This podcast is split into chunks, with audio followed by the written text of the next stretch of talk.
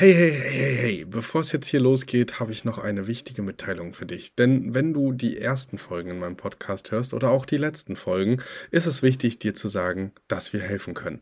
Wenn du also jetzt sagst, ey, ich möchte nicht ohne Begleitung starten oder oh, das ist vielleicht doch komplizierter als auf den ersten Blick gedacht, dann sei dir sicher, dir ist geholfen.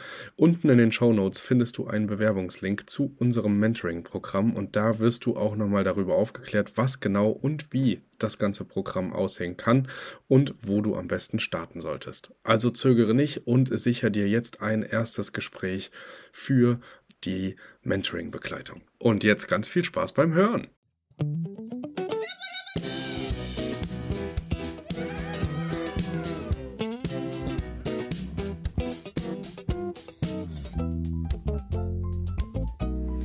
Hallo und herzlich willkommen zu einer neuen Erhört Podcast Folge.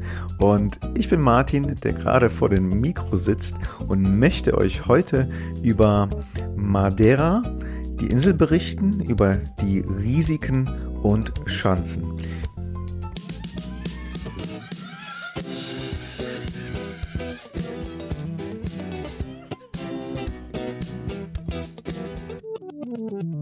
Geht's los.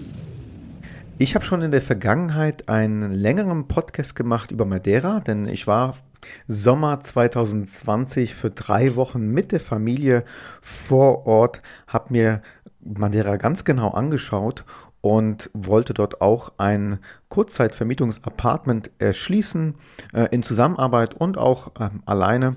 Und ähm, da könnt ihr euch gerne in den anderen Podcasts intensiv Informationen dazu holen. Aber hier soll es gehen um die Chancen, die sich auftun und natürlich auch die Risiken, denn es ist eine Insel und dazu möchte ich euch gleich Näheres erzählen. Aber zuvor, ihr kennt das wahrscheinlich schon, die jetzt äh, schon länger dabei sind, bitte ich euch ganz herzlich um eine 5-Sterne-Bewertung äh, wo auch immer ihr den Podcast hört, wenn euch der Podcast gefallen hat natürlich. Also da solltet ihr auf jeden Fall ehrlich sein. Aber das hilft uns sehr und wir freuen uns sehr darüber. Also, dann viel Spaß beim Zuhören. Also ich muss direkt zu Beginn sagen, Madeira ist ein zweischneidiges Schwert, wie andere Inseln, die man vielleicht mit einer Kurzzeitvermietung erschließen möchte. Aber Jetzt ist die Frage, welche Seite äh, schärfer ist. Und dazu möchte ich jetzt näher drauf eingehen. Also, wir waren ja im Sommer vor Ort und haben mit vielen Immobilienmakler geredet, mit Verkäufern, also die wirklich äh, damit tag und täglich zu tun haben. Und ähm, was uns eigentlich jeder erzählt hat, ist, dass der Markt sich auf Madeira verändert. Also man muss sich so vorstellen, Madeira lebt zu würde sagen 99 Prozent vom Tourismus. Also durch den Tourismus ist auch die Wirtschaft auf Madeira gewachsen. Es wurden Autobahnen gebaut und alles drum und dran. Ähm, vorher haben die Leute einfach von, von der Landwirtschaft gelebt und nicht gerade im Luxus. Das hat sich durch den Tourismus gewandelt. Und äh, wenn man durch Madeira geht, vor allen Dingen an den Küsten, hat man ein Gebäude nach dem anderen gesehen, das als Hotel erschlossen wird und ähm, ich glaube nicht, dass es jetzt weitergebaut wird, weil als wir vor Ort waren, waren auch Situationen, wo ähm, in der Tourismusbranche viele Leute gekündigt wurden. Also ich glaube, ähm, das ist so wie dieser Bauboom in Spanien mal war und dann man sieht dann äh, einfach leere Gebäude, äh, also die äh, hohen Fassaden. Und ich denke mal, so entwickelt sich gerade auch ähm, Madeira. Und für die Eigentümer, die dort schon was besitzen, kommt so gerade ein Wandel in Schwung. Also viele Leute, die dort was besitzen, leben im Ausland. Ähm, ich habe Immobilien besucht, die äh, jemanden äh, aus, aus, aus Kanada da gehört haben oder ähm, aus Russland. Also Investoren, die sagen, okay, ähm, ich habe da investiert und verbringe vielleicht zwei, drei Monate im Jahr meine Zeit dort, um den Winter zu überbrücken oder wie auch immer. Und in der anderen Zeit äh, mache ich daraus ein Airbnb-Modell. Ja? Und das hat dieses Jahr nicht funktioniert. Also ähm, der, das Angebot war viel, viel größer als die Nachfrage, weil ähm, einfach keine Touristen hinkamen. Und deswegen ähm, war es so, dass viele Eigentümer versucht haben, das dann langfristig zu vermieten. Also es war gar kein Problem für uns, eine Wohnung ähm, zu, zu mieten und das auch nach diesem Arbitrage-Modell weiterzuführen, also dass wir das selber kurzzeitig weiter vermieten. Das war gar kein Thema, also nicht so wie in Deutschland. Die waren ja froh, dass man dann vielleicht sogar ein, zwei, drei Jahresvertrag abschließt. Und praktisch alle Immobilienmakler meinten auch, dass sich das zuspitzen wird zum Ende des Jahres, weil im Sommer waren noch ein paar Touristen. Man hat ja wieder den Flughafen äh, geöffnet, deswegen konnten wir auch dort vor Ort sein. Aber im, im Winter sind einfach weniger Touristen, außer kurzzeitig äh, zu Silvester. Und ähm, da das ja keinen Ertrag gebracht äh, hat, werden viele umdenken und sagen, okay, ich will das wieder Langzeit vermieten oder sogar verkaufen. Also ähm, äh, die, die meisten Immobilienmakler vor Ort haben auch gesagt, das ist jetzt momentan ein Buy-Markt. Also, dass es für Käufer sehr interessant ist, weil viele mit dem Preis runtergehen. Ihr müsst es ja so vorstellen, ähm, die haben ja äh, die Wohnung, Häuser gekauft mit einer Berechnung von einer Rendite, also Mieteinnahmen, die sehr gut waren. Ne? Also hätte jetzt alles wieder funktioniert, alles kein Problem. Aber äh, sie erwirtschaften ja nichts und die müssen ja ähm, Zinsen zurückzahlen, Darlehen und was auch immer. Und das können sie momentan nicht, also wollen sie verkaufen unter Druck. Und deswegen gibt es jetzt ein Buyers-Markt. Und so ist das ja auch bei der Vermietung. Und da ergeben sich jetzt momentan Chancen.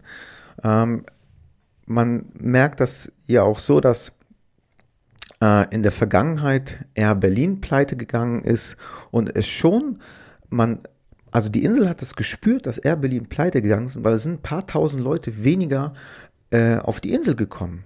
Und äh, wenn man es jetzt vorstellt, die Insel ist abhängig von Flügen und Kreuzfahrtschiffen, wobei die ähm, trampeln einfach immer nur die Insel nieder, wie ich das gehört habe, und ähm, äh, kaufen nichts ein und gehen dann wieder. Also die sind wirklich nicht für die Wirtschaft, für die Insel, für den Tourismus wirklich so vom Vorteil. Ähm, aber die Flugzeuge, wenn die nicht mehr fliegen, dann ist es vorbei, dann kommt da keiner mehr hin. Und jetzt ist die Frage, äh, gehen jetzt noch mehr Airlines pleite? Äh, wird ähm, Ryanair und Co. überleben, also die Billigfluggesellschaft? Und äh, wie schafft es Lufthansa oder TUI? TUI ist ja auch, ne, die wurde ja vollgepumpt mit äh, ähm, staatlichen Hilfen. Und da ist natürlich die Frage, wird es in Zukunft weitere Flüge geben? Wenn, das ist ja wirklich davon abhängig. So, und äh, das steht natürlich alles so ein bisschen in den Sternen.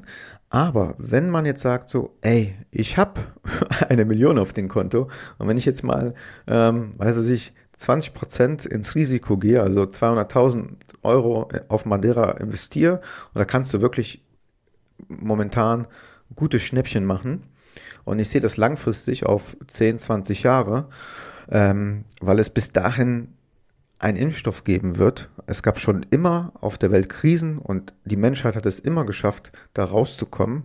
Dann würde ich sagen, mach es. Also mach dich schlau. Es ist wirklich eine sehr interessante Insel, auch in der Hinsicht, wenn man sagt, okay, ich will das mieten. Ähm, ich werde jetzt Minus machen oder Plus, Minus, Null, aber ich glaube eher Minus. Ähm, aber ich sehe es sehr langfristig und kann mir das auch leisten. So. Ähm, mein Statement dazu selbst, ob ich das machen, machen werde oder nicht, ist eher nicht. Also ich habe nicht so viel Geld auf der hohen Kante und investiere das momentan lieber in Deutschland in Projekte, also in Kurzzeitvermietung oder in meinen anderen Projekten, äh, weil ich da mh, hm, nicht so viel Risiko eingehen möchte. Aber natürlich, wer kein Risiko investiert, also umso größer das Risiko ist, ist umso größer ist ja auch der, die Gewinnchance. Das ist ja auch bei Aktienmarkt genauso. Und so sehe ich gerade den Fall Madeira. Zudem denke ich auch, dass auch andere Inseln genau dieselbe Situation haben oder sehr ähnliche Situation, sodass man, wenn man sagt, okay, Madeira, Madeira ist vielleicht nichts für mich, aber ähm, ich habe Bock mal auf den Kanaren was zu starten oder wo auch immer, dann denke ich, dass es jetzt eine gute Gelegenheit sein kann. Trotzdem sollte man sich sehr, sehr gut vor Ort informieren und ähm, ja, einfach rechnen, wie lange ähm, man das aushalten würde.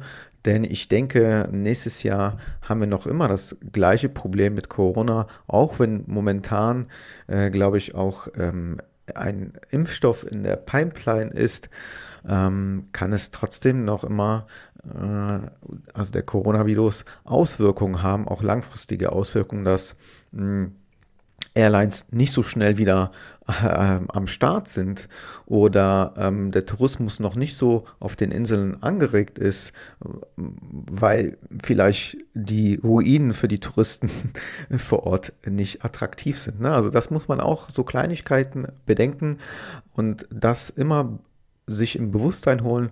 Und wenn man sagt, ey, es passt trotzdem für mich, ja, dann let's go. Ne? Also das muss da dann jeder für sich selbst entscheiden.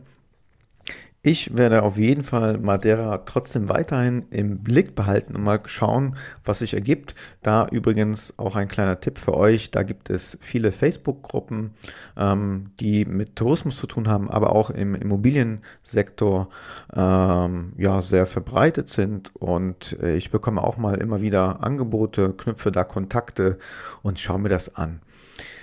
Also da einfach, wenn die Interesse besteht, mal reinschauen oder die für die jeweilige Insel die richtige Gruppe suchen.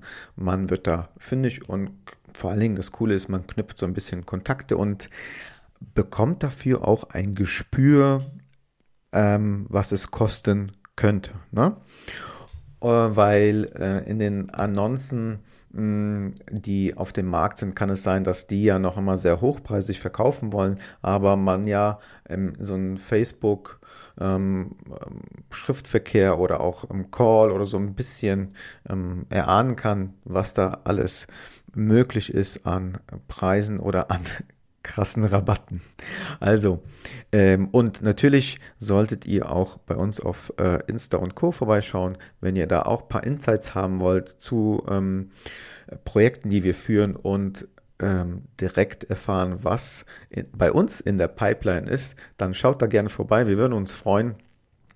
Und ich wünsche euch noch einen schönen Tag und vergisst nicht, wenn euch die Folge gefallen hat, dann freuen wir uns ganz, ganz herzlich für eine hm, sehr positive 5-Sterne-Bewertung. Ne? Also macht's gut, Leute. Bye, bye.